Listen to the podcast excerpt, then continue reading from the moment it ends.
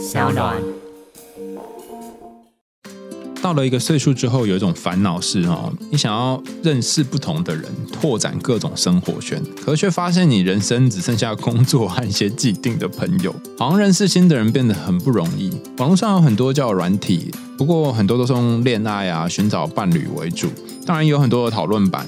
和大家的互动通常是萍水相逢，凝聚力又很低。有没有什么地方可以认识新朋友，然后又可以好好讨论自己有兴趣的话题呢？有没有这样的地方？我想分享我自己的经验，在学习荣格心理学的路上，其实蛮孤单的，因为荣格东西蛮难的，然后自己读有时候也不知道在读什么，就是看老半天都不懂。那前阵子我发现 LINE 有一个社群的新功能，上面有非常多多元化的社群聊天室，然后就加入了几个荣格心理学讨论的 LINE 社群，觉得获益良多。那这些社群有点像是读书会，大家可以把自己读到的东西丢上社群分享，提供不同的见解跟观点。然后我也才发现，哇，象征的世界是这么博大精深，好像每一个人诠释都有一番道理。除此之外，后来有加入一些手机游戏的社群，我也觉得很有趣。那你练等啊，然后杀怪遇到一些问题，你也可以在上面讨论。甚至有些人会提供你他过去以来的攻略跟心得。这样，以往在赖的群组当中，通常都要透过朋友有拉群组，或者是好友之间互相介绍，你扫描他的 Q R code，或是我扫描你的 Q R code，这样才可以开始聊天。可是因为现在大家虽然用 Line 作为主要的通讯软体，有时候可能会用 Messenger 或脸书做这样的联络的互动的方式，可有些人是你没有办法见面啊，你也不会扫对方的 QR code 啊。那现在这个 Line 的社群功能刚好就可以突破朋友的限制，加入新社群就会看更多不同的人，甚至是你原本生活圈、舒适圈以外的人，突破同温层的概念，你可以做更多意见、想法上面的交流。而且你只要定自己的昵称就可以加入了，不用使用原本你 Line 上面本来的名字，比方说你可以用一张椅子啊，或者是伤心咖啡杯啊之类的哈。就不用担心个人资料外泄，我觉得这真的超级赞。不然的话，如果用海苔熊，可能各式各样的人就会传讯息给我这样。我觉得网络的世界就像是一个巨大的森林，一边探索网络人脉的同时，好像要冒着一定的风险。然后，Lie 的社群呢，就像是提供一个隐形的盔甲，让你可以一边结交不同的冒险伙伴，一边也能够保护自己。有兴趣的听众可以点击节目资讯栏的连结，然后在 Lie 社群当中找到自己喜欢的兴趣或话题，加入哦。有些标准是你一辈子都达不到的，包含你对自己的标准，放下或放不下，其实都是生命的一种常态。嗨，欢迎来到我的森林，我是很可爱又很可口的海苔熊。海苔熊心里话，在这里陪着你。各位听众朋友，大家好，欢迎回到海苔熊心里话，我是海苔熊。我想要邀请大家回想一下，过去这段时间，你有没有下面这些想法呢？觉得自己不够好，总是没有办法达成父母或其他人的期待。很害怕有人真的喜欢自己，真的跟自己在一起，因为总觉得自己会辜负人家，觉得自己很烂，没有用，好像是一个一无是处、没有价值的人，认为自己没什么特色，也没有什么可以赢过别人的地方，好像一个平凡的人，总是觉得自己过得过分安逸，可是又经常会觉得好累，什么事情都不想做了。如果你也有上面这些症状，那么我猜这一集的节目呢，会打到你的内心。最近我收到了一个朋友叫做雷梦，应该是柠檬的台语哈的来信，然后看他信就觉得哇哦，好像是我自己写的信哦。我自己也是一个好像常常觉得不太够，然后呃，好像有些标准都没有达到，然后每天都在讨厌自己跟厌恶自己的一个人哈，经常会觉得担忧，然后想一想觉得哦，我自己好像很没用哦。比方说像我今天才在跟我朋友分享说，哎。那个全明星攻略的企划打电话来问我说：“我平常有没有什么嗜好？有没有喜欢什么东西？”然后他从日常生活问到文学啊、科学啊、艺术啊，然后我发现，哎，我好像都没有什么涉猎。他说：“那你日常的这个家事达人啊，或是平常这些生活注意的一些小细节，应该可以吧？”哈。结果我大概只知道电锅要怎么用而已，所以他问了好多问题，我通通都不知道。我觉得哇，我真的是一个好无聊的人。然后我就跟我朋友说，我好无聊，我好烂哦。然后我朋友就跟我说：“对啊，像你这么无聊的人也是蛮特别的，你不觉得这种无聊也是种特别吗？”哈，然后当下我就气得很想要挂电话。如果你也觉得自己是一个无聊的人，或是你也觉得自己好像是一个没有用的人，那你可以跟我一起静下心来，听听雷梦哈柠檬写来的信件。亲爱的海苔熊，我有一个很奢侈的烦恼。这几天研究所考试放榜，我考到了商管领域的第四、第五志愿。对于许多人来说，考上商管这种文组科系第一志愿其实是轻而易举，但我还是给自己蛮大的鼓励，因为这不是我大学读的领域，也不是我擅长和喜欢的。我当初为了给自己未来有一点保障，我离开了最喜欢的传播领域，然后在家准备考试，准备了一整年，最后决定重新开始，就是不走原本我习惯的领域，然后走一个新的领域。讲到这里。看起来我好像是一个很上进的人，对未来也有很多规划。但实际上，我每天晚上都会有很多的想法盘旋在脑袋里面。比方说，我真的不考传播所吗？改去念企业研究所，就真的会比我待在传播所的出路还要好吗？如果我没考上的话，该怎么办呢？考上之后，就真的会有比较特别、比较顺遂的人生吗？当初选择不留在传播产业，是因为我知道自己在传播领域上的表现非常平庸，而这个产业有一个特色是让平庸的人工时很长，薪水很低，没有好日子过。所以为了让自己维持一些生活的掌控感，我决定把兴趣跟工作分开，用工作来养兴趣。这就是为什么我选择改读商管领域。这其实是一个在社会上相对安全的路。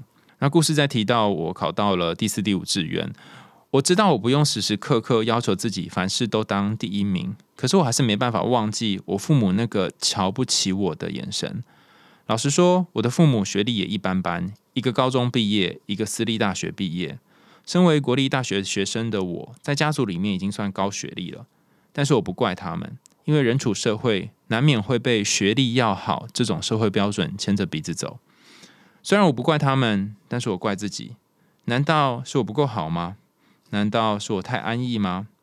会有这个结果，是因为过去一年我不够认真吗？还是单纯就是我本身能力很差呢？难道这个社会无法容许程度差的人慢慢来吗？会有这种抱怨，是不是就是失败者的呐喊呢？虽然有那么多否定自己的想法，但我很庆幸我在前几年失恋的时候接触到海苔熊您的文章。看到了文章，我才知道感情出现劈腿或不忠，要回头去检视彼此的相处。走出失恋，则是可以透过身体运动引导大脑思考，或者是改变周遭习惯的环境。所以这几年在面对各种挫折的时候，我也会挪用相关技巧。例如，不论考试压力多大，我总是会播两个小时去健身，维持生活的掌控感。面对低潮的时候，只要每天进步一点点。就可以鼓励自己等等。经过将近四年的练习，虽然我改掉了什么都要做到最好的心态，变得更轻松快乐一些，但我也发现，相同时间之内，我能够完成的事情变少了，做事的效率变差了。我虽然允许自己停下来了，但是这个社会似乎不允许我停下来。看到那些高学历、领着高薪或者是功成名就的朋友，我又会开始质疑：现在面对这种生命的态度是不是错了？我改读商管的做法是不是向主流社会价值低头了？如果我做了自己想做的事，而成为被社会放弃的人，我喜欢的人还会喜欢我吗？毕竟我也不是有钱人，在经济上无法让自己真的休息一阵子。我是大人了，我知道任何选择都没有对错。只要能够接受、能承担这个选择的后果就好了。有时候自己赢了一点，有时候是这个社会赢了一点。在这个动态平衡下，就算我的情况已经比社会上多数人好多了，但我还是不知道要怎么踏出下一步。我很害怕自己成为一失足成千古恨的例子。我觉得我太在意我父母与爱人的眼光了。虽然我很不想承认，但我就是怕爱人跟父母讨厌我、抛弃我。面对社会大众跟要好的朋友，我反而可以更安心的做自己，因为我不用对他们负责。就算我只是一个爱在房间里面用投影片播放盗版 B 级电影、科科笑的人，我也可以理直气壮的面对社会朋友跟大众。面对父母，我知道这是因为我目前住在家里，吃喝拉撒住都是依靠家里。未来要早点找到工作，然后搬出去住。只要出去住之后，这种依靠家里，好像要给家里带来麻烦这种感觉，就可以得到舒缓。但麻烦的是关于爱情。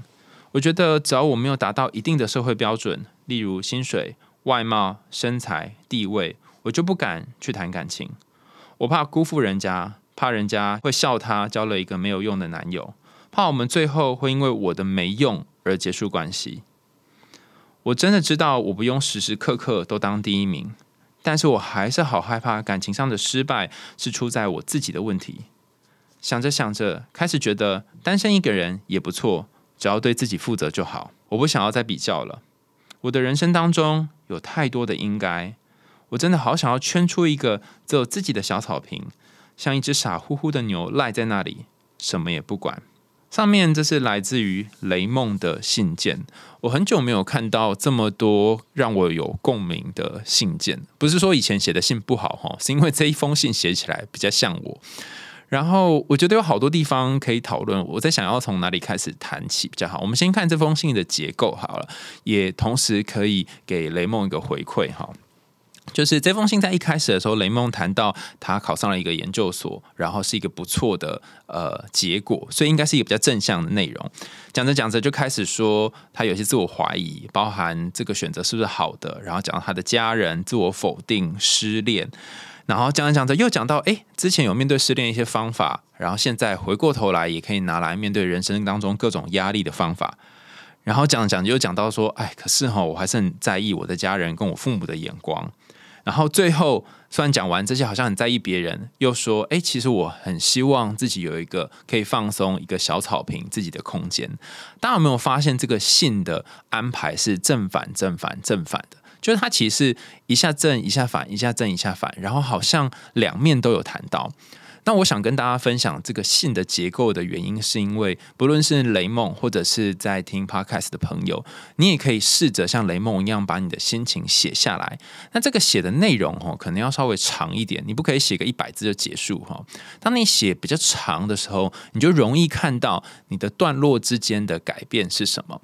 那我开始做这个训练。就是阅读这个文字的训练的正反正反训练，是在我第一次做直性分析研究的时候，那时候我们就跟着指导老师，然后呃去看这个文本。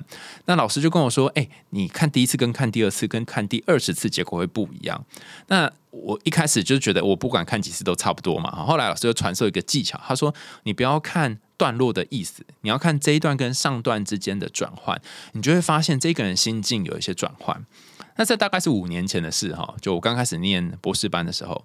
那等到念了一段时间之后呢，我又听到呃，后来我去实习嘛，去那个就接案，然后有我的督导，听到督导他也经常会拿呃，他跟就我跟个案工作的内容，然后跟我讨论那。他就会说：“哎，你要想想，个案在讲上一段话跟下一段话之间的关联是什么？他的心境转变是什么？那我一开始也看不出来，但后来他常常跟我分享说，有些时候有些人先讲了一些负面的事情，但是讲着讲着，他就变成正面的。那再讲着讲着，又会变负面的。我就问督导说：啊，所以这样是什么意思呢？然后督导就告诉我说：这就是人生啊！说啥？什么？就是他不是说人生就是好的事情、坏的事情会。”呃，参半发生。他的意思是说，当你人生当中经历很多事的时候，你有些时候会用一些比较正面的方法来看待，然后看待一阵子之后，你就会开始想到负面的东西。那负面看待一阵子之后呢，又会开始想到正面的东西。所以一下子讨厌自己，一下子喜欢自己，一下子觉得自己好像不够、不值得。有一些标准没达到，但隔一阵子又觉得，哎，自己好像也还不错。然后比上不足，比下有余。这个过程，这个想象的过程是很常见的。所以接受自己，或者是接纳自己，不是跟自己说，哦，我一定要满意自己的状态，而是要满意自己。有时候满意自己，有时候不满意自己。这样的状态，大家可以理解吗？听起来有点抽象哈。那借由这个有时候满意自己，有时候不满意自己这个例子，然后跟大家分享最近我在廉价的时候发生的事情。就是廉价，我刚好呃第一次口试结束，然后要改一些论文的内容。其实我可以认真改这些论文，但是因为大家知道嘛，就是前面花很多时间写，然后很疲倦，就想说啊，那清明节就来休息一下好了，就是连同儿童节跟清明节一起过这样子。那虽然是想要休息，然后想要放松，就像是雷梦在信件最后面提到，像是一个水牛一样在草地上，什么事情都不动。但是蛮悲惨的是，我觉得在这几天的放假当中，我都没有真正放松。那为什么呢？因为我就觉得啊，我论文还没改，我好像我事情还没做，然后就有一个东西卡在那里。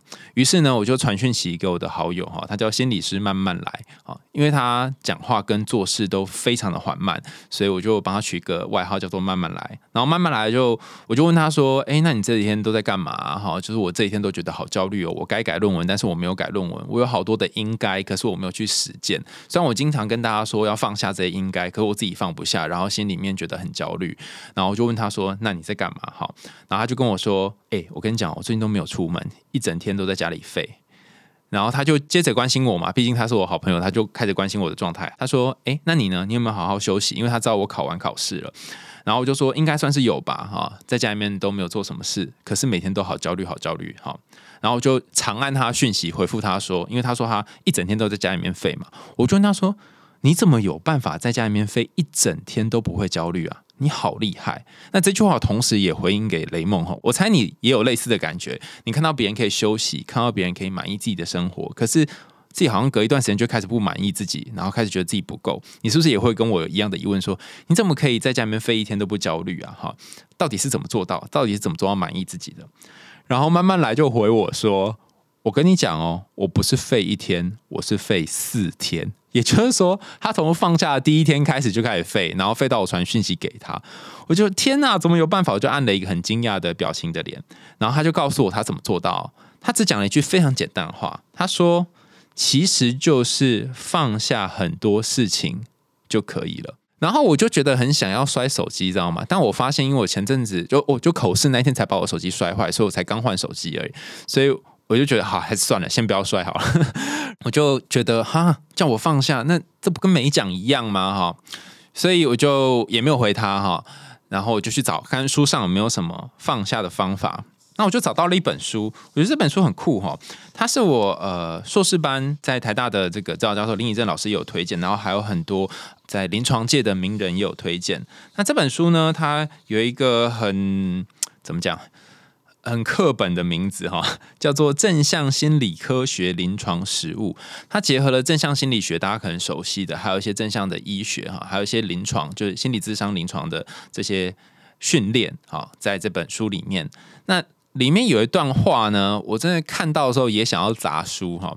他说，在这个正向心理学的介入，尤其是对焦虑啊、担忧、有种种害怕跟恐惧的人的介入，其中一个招数。大家听清楚哦，是一个招数。这个招数代表是心理师会陪你一起练习的，或是治疗你的人会跟你一起练习的，叫做放下。它的英文叫做 Let Go。你不会不会觉得这不跟没讲是一样？他真的是这样，他就是写了一个段落叫做 Let Go。那他也没有说要怎么放下，他只说就是其实只要放下就可以了。那这段其实就跟慢慢来和我讲这完全一样，他就说你只要放下就好了。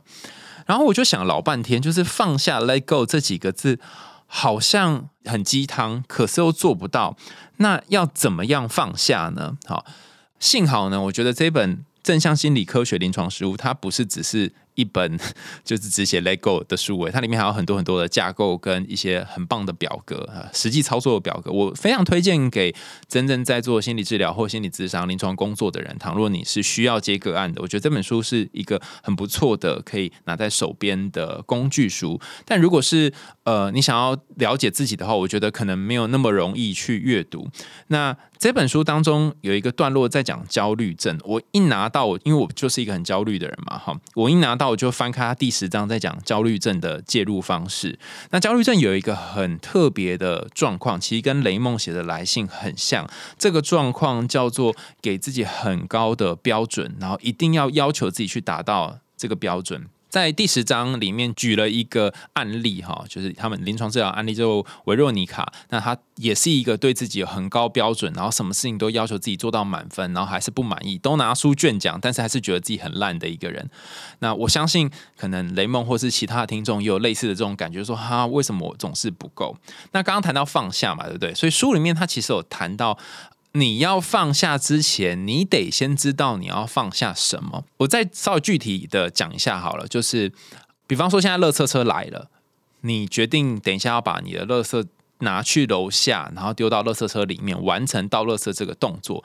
你第一个动作是你要先把垃圾拿起来嘛？这个拿起来动作，你才有办法再把它丢下去。那我觉得很多人是不知道自己。正在拿起来，或是不知道自己手上拿的是什么，他不晓得拿的是纸类可回收的还是不可回收的热色，所以就手上觉得很重，但是一直没有办法丢掉。那在这本书里面谈到没有办法放下，或是心里有很多焦虑的人，通常会有一些不同的原因。各个不同的心理治疗学派提出了各式各样的原因哈。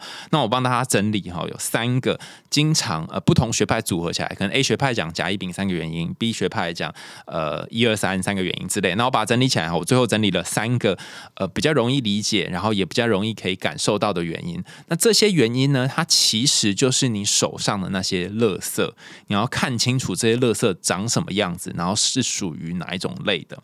好，那这三个垃圾呢？其实，在雷梦的信件当中有提到哈，呃，大概三分之一的人，研究显示百分之二十五到三十的人这一辈子至少会经历一次焦虑症的状况。那忧郁症的情况也是差不多这个比例哈，大概百分之十八到二十五左右。那每个地方调查的结果不一样，所以。首先，你不是一个孤单的人，很多人可能跟你一样很焦虑，对自己要求很高，尤其在我们文化底下，又是万般皆下品，唯有读书高。那几个信件你提到当中的原因，也跟刚刚讲这万般皆下品，唯有读书高很像哈。第一个，之所以拿着这个乐色，然后很怕放下来，然后这个乐色的形状叫做害怕失去客体的爱。其实，在信件的后面，你有谈到，你很害怕你的爱人或你的家人会因为你不努力而不爱自己了，因为你没有特殊的表现而不爱你了，所以害怕失去客体的爱，害怕父母不认同自己、不喜欢自己，这是第一个乐色的形状。第二个乐色的形状是害怕自己无法符合社会价值的期待，而产生自我责怪跟谴责。比方说，就像你信件里面谈到，到这个年纪应该自己养自己，而不是宅在家里面，好像要当米虫，这就是一个社会的期待。我应该要努力赚钱，而不是继续念研究所。我应该要考上前三志愿，而不是只考到第四、第五志愿。这些社会期待没有满足所产生的这种责怪跟愧疚感，也是你会拿着焦虑的其中一个原因。第三个原因，我觉得比较特别哈，它容易出现在认知治疗里面。会经常谈到的，让你感觉到焦虑或罪恶的原因，哈，叫做错误理解身边的讯息。其实也是我在你的信件里面很多个段落都看到的一个状况，哈。那我先解释一下什么叫做错误理解身边的讯息，哈。在书籍上面，他用的专有名词叫做认知错误。你在不同的书上应该会看到这个专有名词，哈。嗯，那它里面可能分成很多的项目，就每一本书可能里面分的认知错不太一样哈。那我举一个经常谈到的，第一个叫做灾难化。比方说，我如果没有选择商管类的学系，我如果选择了传播类的学系，我之后就会变得很痛苦，然后很疲倦，然后甚至是没有办法赚多钱，要累半死哈。然后可能会发生很很可怕的事情哈。这第一个叫做灾难化，第二个叫做。扩大化，第三个叫做选择性注意，第四个叫做个人化。那我特别呃举一下选择性注意跟个人化。好，选择性注意是说你只会去注意到那些对你来说有威胁，然后你不好的故事或事迹或者是例子。但我觉得你比较没有这个，因为你在你的信件里面有谈到一些你觉得自己好的部分。然后个人化的部分是你容易把一些不好的事情或是糟糕的结果拿来呃责怪自己，都是我很烂，都是我这个人没有用。但是有些时候你可能要考虑到一些其他因素，比如说呃，像你刚刚你有谈到说，可能传播类的呃这类的工作会适合怎样的人，然后某类型的人在这里这个大环境下工作可能不一定能够赚到钱等等。那当你把呃，比较不好的结果归因到个人以外的原因的时候，就会好一点。我刚刚跳过一个叫做扩大化哈，就是扩大化意思其实跟那个个人化有点像，只是他会关注在那些小的瑕疵，比方说你可能就这一次考试有两题写错了，你就掉到第四志愿，你就会觉得天哪，我为什么写错这两题？然后这两题真是一个我人生当中的污点，就会把这个污点无限的扩大。里面还有谈到很多了，因为时间的关系，所以我最后补充一个，有一个叫做极小化。极小化，我觉得在很多人身边容易出现，尤其是对自己呃没有自信的人。极小化的意思是说，你会过度贬低自己的优点，然后过度的呃把自己好的地方缩的好小好小好小。比方说，我经常在我身边的朋友，甚至我自己身上都会遇到这个状况，我就会说啊，我是一个没什么录用的人。然后呃，你看念到现现在念博士念了这么久都没有毕业，然后也没什么才能，然后就觉得我很烂，这样我就这样跟我朋友就是分享这些事情。然后呃，我有个朋友叫阿伟，他就告诉我说：“哈，你这样还叫做很烂？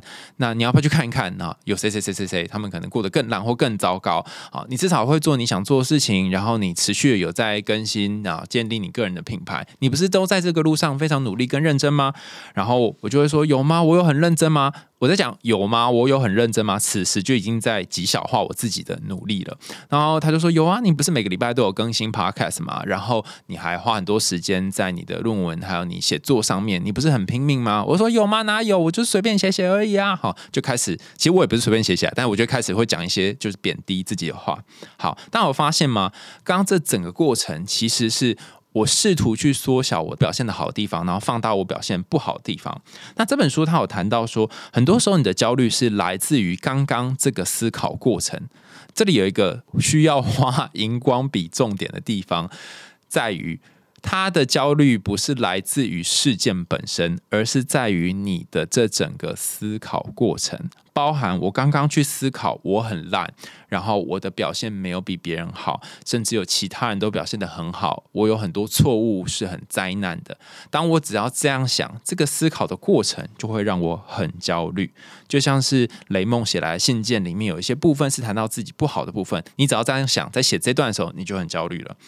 所以不是你考不上研究所，或考到了一个跟你理想当中不一样研究所，真心让你焦虑哦，而是你在想这件事情的时候让你焦虑。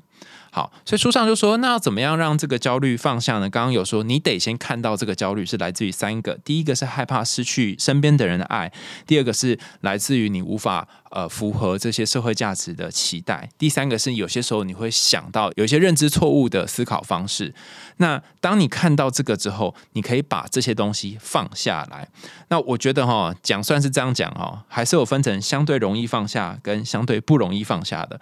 我觉得最难最难放下就是。第一个，你会很担心你身边的人会不会爱你，甚至是你会不断的去问他们说：“我这么烂，你还爱我吗？”然后他们可能回答一次两次之后，你还是不相信。所以我觉得这个最难的哈，可以先放着，因为或许你在问别人爱不爱你的时候，或者是你问别人说有没有可能我不做什么，你依然爱我的时候。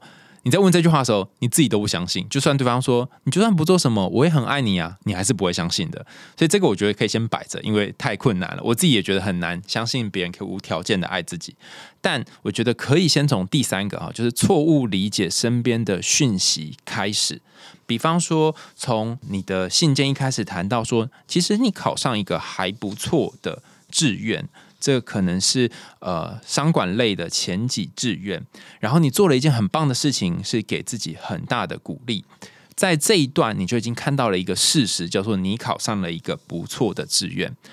这一个事实，你看见它本身就会让你焦虑稍微下降一点点。所以你在写这一段的时候，我相信你是呃心情比较正面的。然后第二段你开始写到说，我真的不考传播所吗？好，那这时候你可以去想想，哎，那你不考传播所的原因是什么呢？你有一些现实的考量，然后这个现实的考量是在经过你审慎思考。底下的结果，所以你有一个成熟的心情，然后你有一个成熟的心态去衡量你未来的收入。那这也不是永远就是你只能做商管，你当然有一天就像你说的，你有想过哦，哈，你是要以工作去养兴趣，有一天你还可以做你喜欢的传播事业，只是你的主要工作是养活你的生活，用就是商管来养传播这样子。所以其实，在第二段的时候，你做了一件很棒的事情，是分配你的时间，还有分配你的兴趣。去跟你该做的事情，然后你做了一个相对安全的路。那这两件事情，刚刚我们在讲第一段，你考上了一个学校，在讲第二段，你选择志愿，其实都是带你回到现实当中，就是所谓的回到地球表面啊。刚刚前面不是有谈到吗？你会想很多认知上面的错误，个人化、极小化、选择性注意、灾难化等等。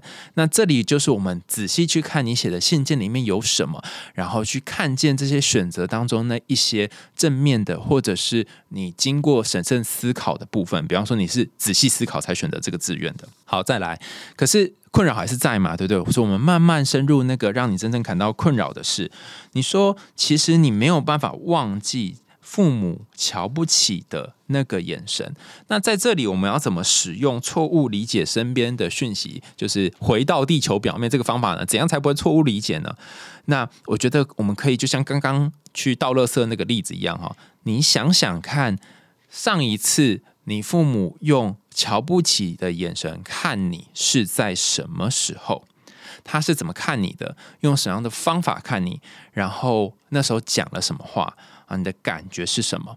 你试着去把那个画面重现出来，然后感受一下那时候他们说的话，想要表达的意思是什么。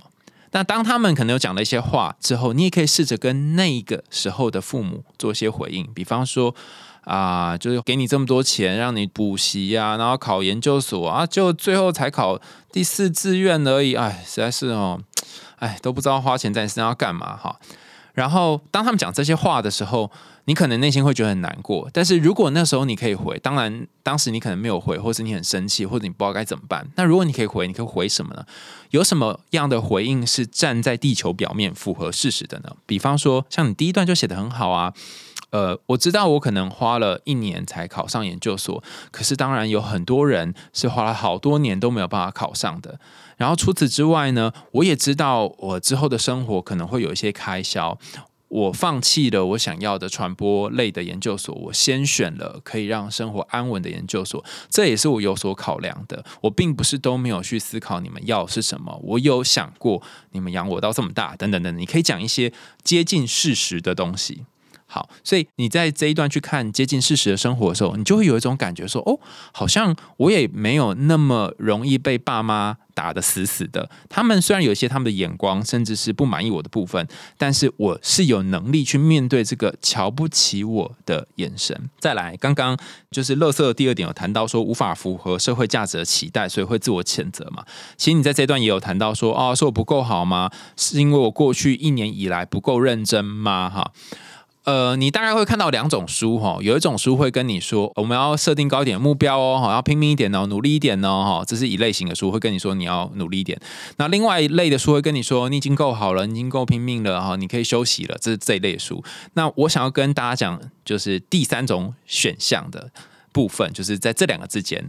那同时也回应给雷梦哈，你会有这个结果呢，不是因为你太安逸，也不是因为你不够认真。而是你可能有一点安逸，也可能有一点不够认真。那但是你也有你认真的部分，也有你拼命的部分。你可能有一些能力不足，但也有一些能力是比别人好的。你可能有些程度比别人不好，但是也有一些地方你表现的比别人来得好。你可能需要慢慢来，但是这些慢慢来或许能够达到一些别人没有办法达到的部分。你有发现吗？上面这一整段话，同时是承认。对呀，你有些地方不够认真，但是同时也承认哦，你有一些地方是蛮认真的。我觉得他把两类型的书结合在一起，就是接受自己的有限，然后同时也给自己一些继续努力的空间。所以，当你会有这种自我责怪的声音出现的时候，我觉得第一步就是先接受自己。哎，对啊，我就烂，我的确有些不认真的部分。好，那你就不用花很多心力去。很难讲哈，我讲慢一点。你不用花一些心力去否定自我否定的想法，你不用拿一个力气去跟自己打架，说哦，你不要否定自己啊，这样你会变得非常非常累。你干脆就接受那个自我否定的想法，的确有些部分是不够的，的确有些部分是你还需要再努力的。的确有一些人过得比你拼命，的确有些人没有像你这么安逸，但是你已经有一些蛮安逸的部分了。那这段讲起来很抽象哈，我觉得用一个方式来比喻好了，就是。我前几天哈也有这种，就让我跟大家分享，就跟慢慢来分享说，哦，我觉得我好烂哦，这种感觉。然后那天晚上睡觉之前呢，我就呃想到了一个画面，我觉得蛮不错的哈。在心理学我们称作积极想象哈，就你闭上眼睛，然后看会不会有出现什么画面。当你有一些呃很难受的情绪，或者是有些感觉的时候，你就可以用这个方法。那那时候在我脑袋里面出现的这个积极想象画面很酷哦，是有三部车。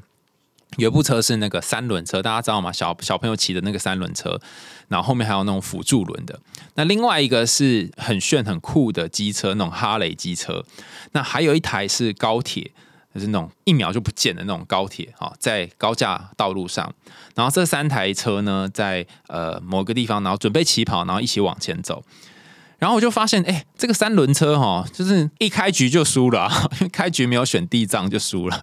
然后那个呃摩托车呢，虽然赢了这个三轮车很大一段距离，但它终究比不上高铁啊，因为高铁在一秒钟之内就离开了这个画面。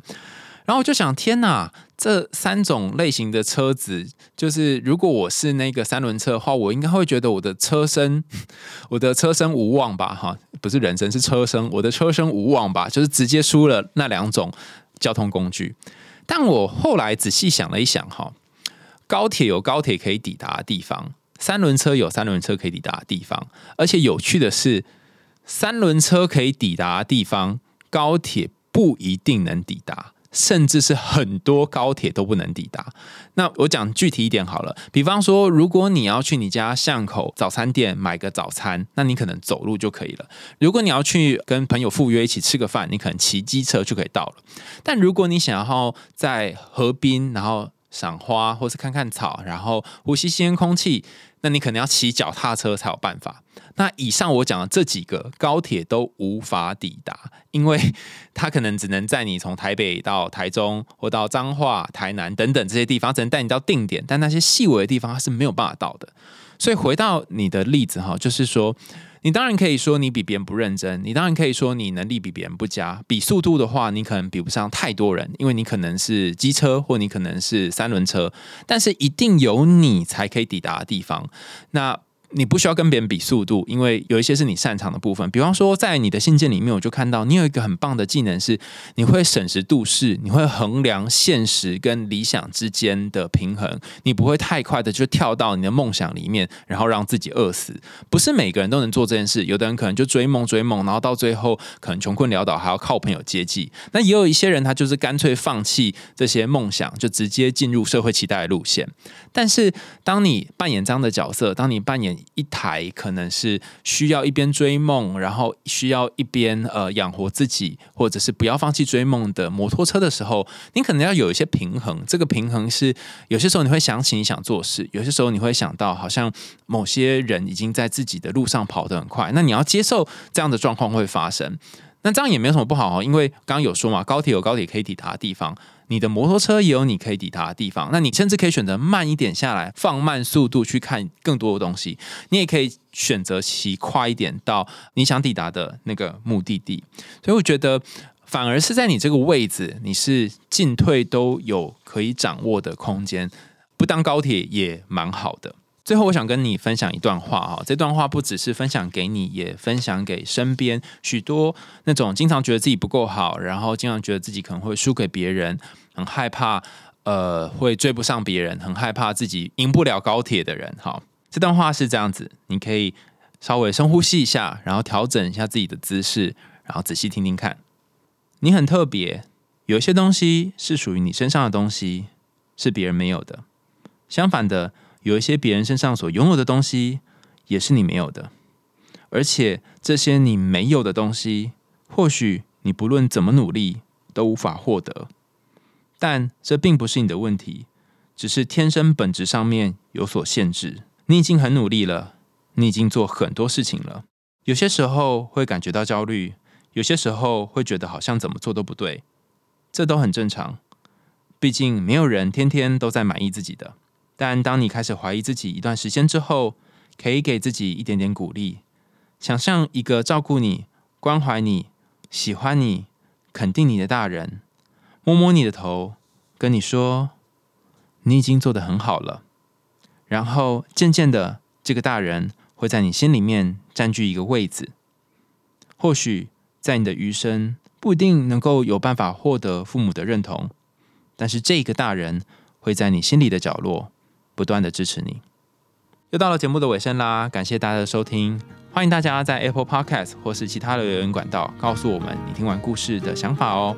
也欢迎大家透过 Sound On 这个平台赞助我们家猫咪布瓦的罐头。想听更多有趣的童话故事跟心理学知识吗？我们海苔用心里话，下次见，拜拜。